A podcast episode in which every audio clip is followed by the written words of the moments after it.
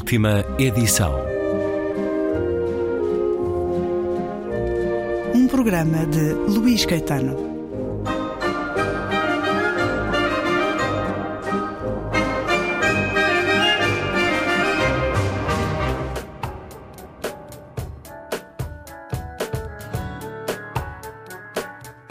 16 de abril passaram três anos da morte de Luís Sepúlveda.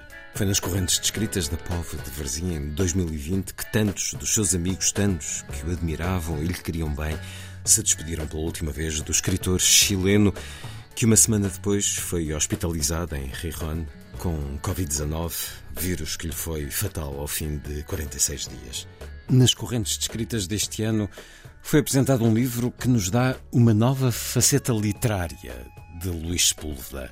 O Caçador Descuidado, poesia reunida, a faceta de poeta que Luís Sepúlveda guardou em recato, talvez porque já houvesse uma poeta na sua casa, a sua mulher Carmen Yanhas, Luís Sepúlveda, O Caçador Descuidado, Poesia Reunida, 1967-2016, que a Porta Editora fez chegar às livrarias com tradução e notas para a edição portuguesa de João Duarte Rodrigues.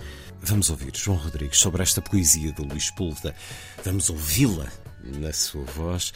Vamos também escutar outro editor, Manuel Alberto Valente, que com João Rodrigues foi há 30 anos conhecer e uh, trazer para Lisboa Luís Sepúlveda, à fronteira mais a sul do país, recebendo desde logo o pedido do escritor Quero ir a Grândola. Vamos ouvir João Rodrigues, Manuel Alberto Valente e também o escritor espanhol Juan Manuel Fajardo.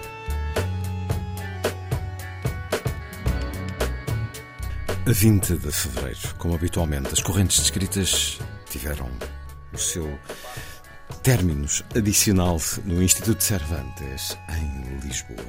Para além de uma última mesa, foi apresentado o livro com a poesia reunida de Luís Sepúlveda, agora dada a conhecer, poesia de 1967 a 2016, publicado pela Porta Editora, com a tradução e notas para a edição portuguesa de João Duarte Rodrigues. Gravei esse encontro, de que retirei um certo onde escutamos o escritor espanhol Juan Manuel Fajardo e os editores Manuel Alberto Valente e João Rodrigues em modo de apresentação desse livro de poesia, partilhando memórias de Luís Sepúlveda. Porque depois da publicação do Velho Colher Romance de Amor, eh, convidamos pela primeira vez o Luís Sepúlveda a vir a Portugal. Ele estava num festival do Elva, num festival de cinema do Elva, e combinámos que nós o esperaríamos do lado português, eh, Vila Real de Santo António, eh, e alguém de, do Elva o vinha trazer de carro à fronteira. E portanto lá estávamos nós os dois, até que chegou um carro né, e, e, parecia que estávamos num, num ambiente de um, de um filme de espionagem ou de um romance do John Le Carré. Uh, Abriu-se um carro e tal, e saiu de lá um tipo totalmente barbudo, que nós não conhecíamos, que cumprimentámos, que agradecemos a vida dele e que nos, uh, que nos disse imediatamente que uh, ele sabia que vinhamos para Lisboa, mas nos disse imediatamente sim, mas eu primeiro quero passar por Grândola. Por acaso, a Grândola ficava no caminho, porque se Grândola ficasse no Minho, uh, ia ser uma grande confusão. Uh, mas, portanto, fizemos o, enfim, um pequeno desvio para passar com, por Grândola e aí em Grândola uh, o, o Luís fez aquela que é, sem sombra de dúvida, a primeira fotografia dele em Portugal, que é a fotografia em que ele está junto à placa de entrada da cidade de Grândola com o punho erguido. Essa é, sem sombra de dúvida, a primeira fotografia das muitas, das muitas, das dezenas e dezenas que ele haveria de tirar em Portugal, muitas delas pela câmara do próprio, do próprio Daniel Mordinsky. Esse foi o ponto inicial é? de uma viagem que durou muitos anos e que eu recordo enfim, com, uma enorme, com uma enorme ternura.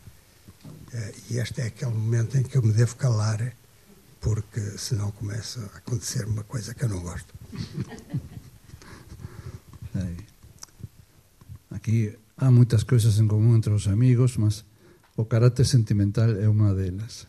Eu não estou muito seguro que tu estivesse muito consciente no momento de ver esse indivíduo sair da, da carrinha e depois erguer o punho junto ao, ao cartaz de, de Grândola da locomotora de comboio que ia entrar na tua vida, porque Lucho era uma das pessoas mais entusiastas do mundo mas capaz de tirar da realidade, mesmo quando a realidade parecia não querer fazer nenhuma atenção à sua vontade, ele tinha a capacidade de imaginar as coisas e actuar como se essas coisas fossem já certas. E às vezes a realidade non tiña máis remedio que rendirse e decir, bom, está ben, vamos facer como tú dices. E a realidade chegaba ao punto onde Lucho já tiña estado primeiro. ¿no? E dense espírito entusiasta de Lucho, eh, a generosidade e a complicidade con outros sempre foi algo moito forte. Non? Eu imagino que tú já sentiste eso, porque cando Lucho chegaba, non chegaba sozinho. A locomotora Lucho chegaba, estaba llena era um comboio com muitos carruagens e detrás iba toda uma quantidade de autores que ele estava a empurrar, estava a ajudar. E esse é um aspecto muito importante, porque, enfim, eu publiquei uh, muitos e muitos autores de língua espanhola e, sobretudo, latino-americanos em Portugal, e eh, eu diria que 99% do, desses autores uh, foram sugeridos uh, pelo Luís Sepúlveda. Ele tinha realmente essa grande generosidade de, digamos assim, aproveitar-se da importância que tinha, e ele sabia que a tinha, aproveitar-se dessa importância não para a viver de um modo egoísta, mas para pô-lo ao serviço dos escritores seus amigos. Não é? E eh, eu estaria aqui muito tempo a desfiar a lista de autores que foi o Luís que, no, que nos sugeriu e que nós publicamos. E o mais engraçado era porque não te, é importante não se confundir. Não é que Luís fosse alguém que só falava dos seus amigos e que fazia qualquer coisa por qualquer livro de qualquer amigo eh, ele era muito exigente como leitor, em primeiro lugar. Mas, além disso, eu visto defensas suas para convencer a editores de publicar alguém que ele não conhecia para nada, que só tinha lido o livro. Ele tinha umas, uma amizade literária que era prévia, mesmo o conhecimento em pessoa dos autores. Não? E a esse ponto chegava a sua generosidade. Não? Há uma imagem que eu sempre tenho muito presente quando estou a pensar em Lucho, que é a imagem quando ele fazia na sua casa churrascos. Na casa, os churrascos na casa de Lucho era uma experiência pantagruélica salvaje, porque ele tinha a teoria, eh, uma teoria brutal, que para que una, un churrasco fosse bom tinha que calcular un kilo de carne por pessoa. Non sei que clase de pessoa pensaba ele que éramos nós, mas Bueno, eu, eu procurei estar à altura das circunstâncias, mas não sempre consegui. Eh, então, eh, eh, essa generosidade quase delirante que tinha a mesa, essa capacidade de convocar a todos ao redor da mesa, é muito, para mim era sempre sido a grande metáfora da sua atitude na vida e na literatura também. Mas quando se fala disto, primeiro, quando falamos de Lucho, a vezes eu sinto crescer en torno de nós un halo de santo, ¿no? Entonces ya todos ficamos místicos y Lucho era un ser perfecto, era bon, era generoso y no le evitaba porque no quería más.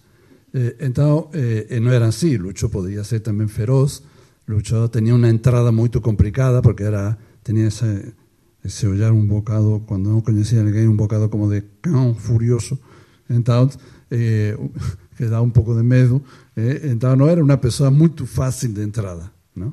Mas depois, quando abria o coração, era uma coisa formidável.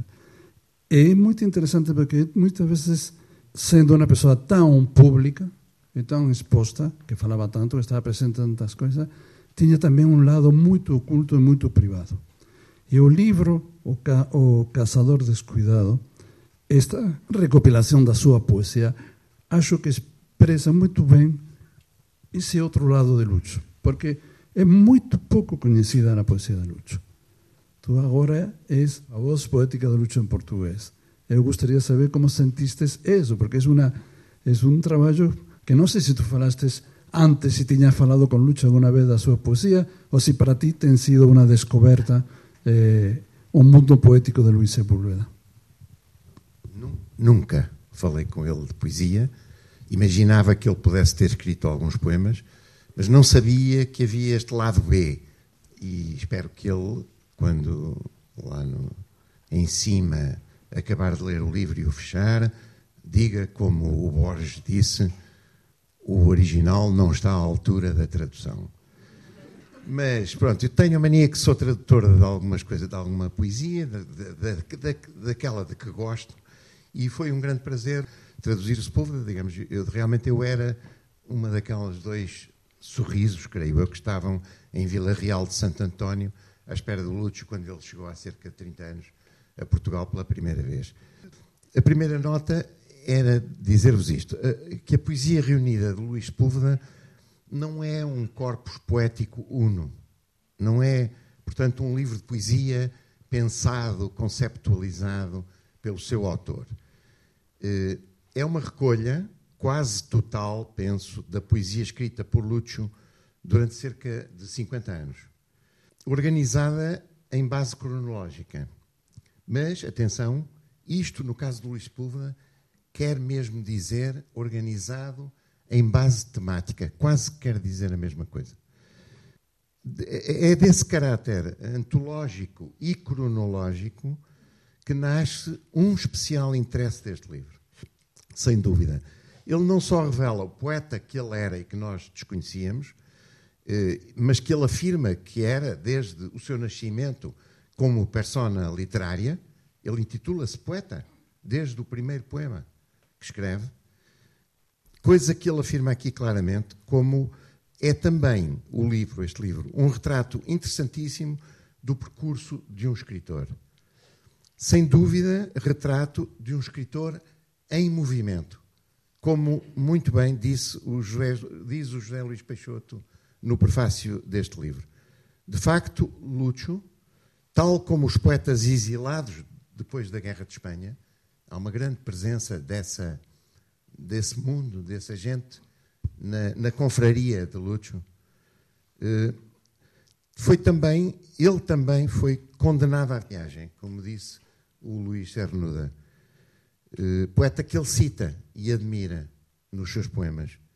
Trata-se, pois, de um cancioneiro vital, isto é, de vida, e literário, do qual descobrimos não poucas chaves da sua vida e da sua literatura a família, os avós, os pais, a mulher, os filhos, os amigos, os vizinhos, as suas cidades e paisagens amadas, o seu espírito rebelde, as suas esperanças e desencantos políticos, a dor da perda de familiares e amigos, a vida difícil do exílio, o amor, o tempo que passa. A segunda nota era dizer-vos isto ficamos impressionados com este livro, ao ler este livro, com a, a imagem de Luís Sepúlveda leitor, que sai deste livro. Também já aqui o, o Zé Manuel falou disto. Com a presença bem palpável na sua obra poética da geração do siglo de ouro, de Lope, de Quevedo, de Góngora, de Cervantes, e dos seus notáveis sucessores, 500 anos depois, os homens da geração de 27, Lorca, Neruda, Buñuel, Alberti, Cernuda, por exemplo, também citados nos seus poemas. Luís Púlveda cita-os e dialoga com eles. Aprendeu com eles a falar do amor e das batalhas, dos companheiros, da natureza, do exílio, da morte, dos desenganos, dos males do mundo. Aprendeu com eles a possibilidade de convívio do lirismo com a ironia e a sátira. Muito interessante isto na sua poesia. Veja-se a meio do livro, por exemplo, o poema Seguindo os Passos do Fidalgo e quase no final o diálogo entre Dom Francisco de Quevedo e a sua pena. Provas provadas desse diálogo profundo com raízes de Luís Sepúlveda com as grandes vozes da cultura de língua castelhana que o antecederam. Mas não lhe escaparam também as conquistas dos modernistas e depois dos surrealistas.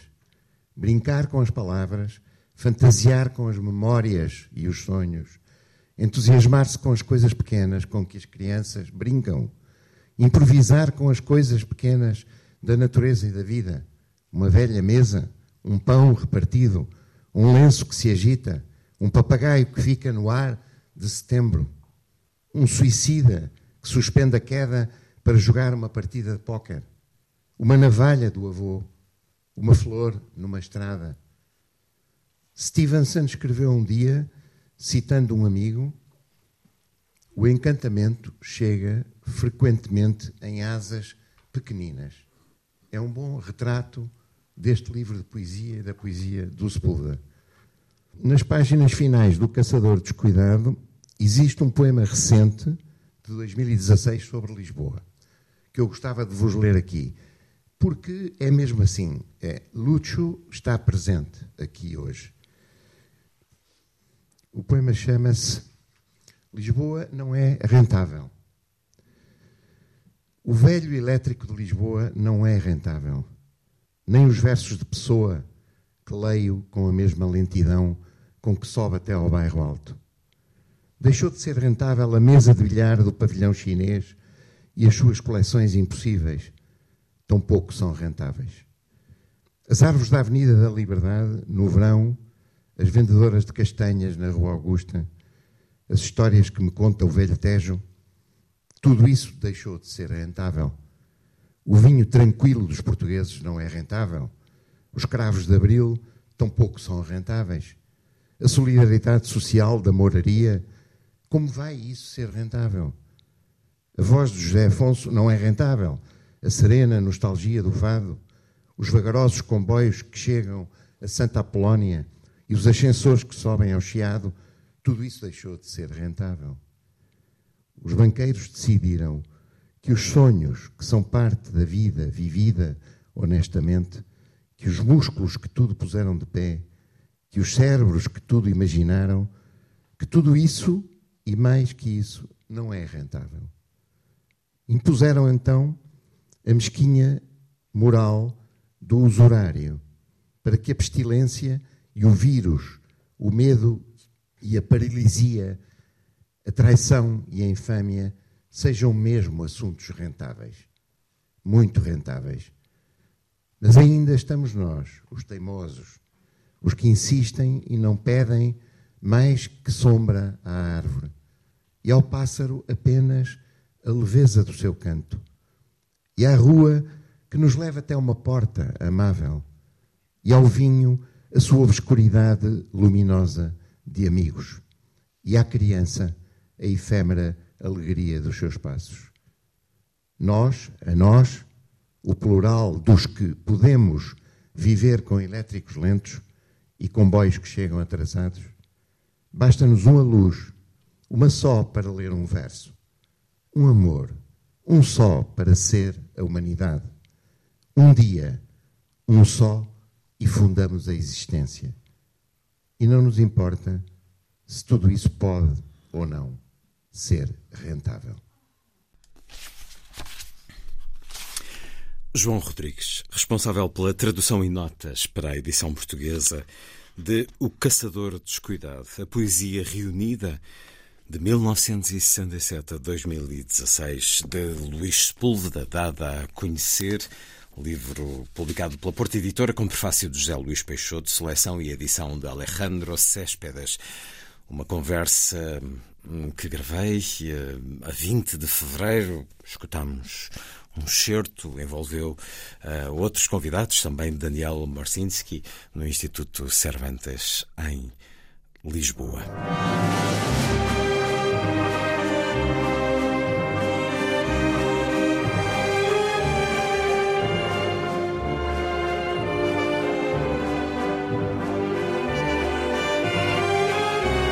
Última edição.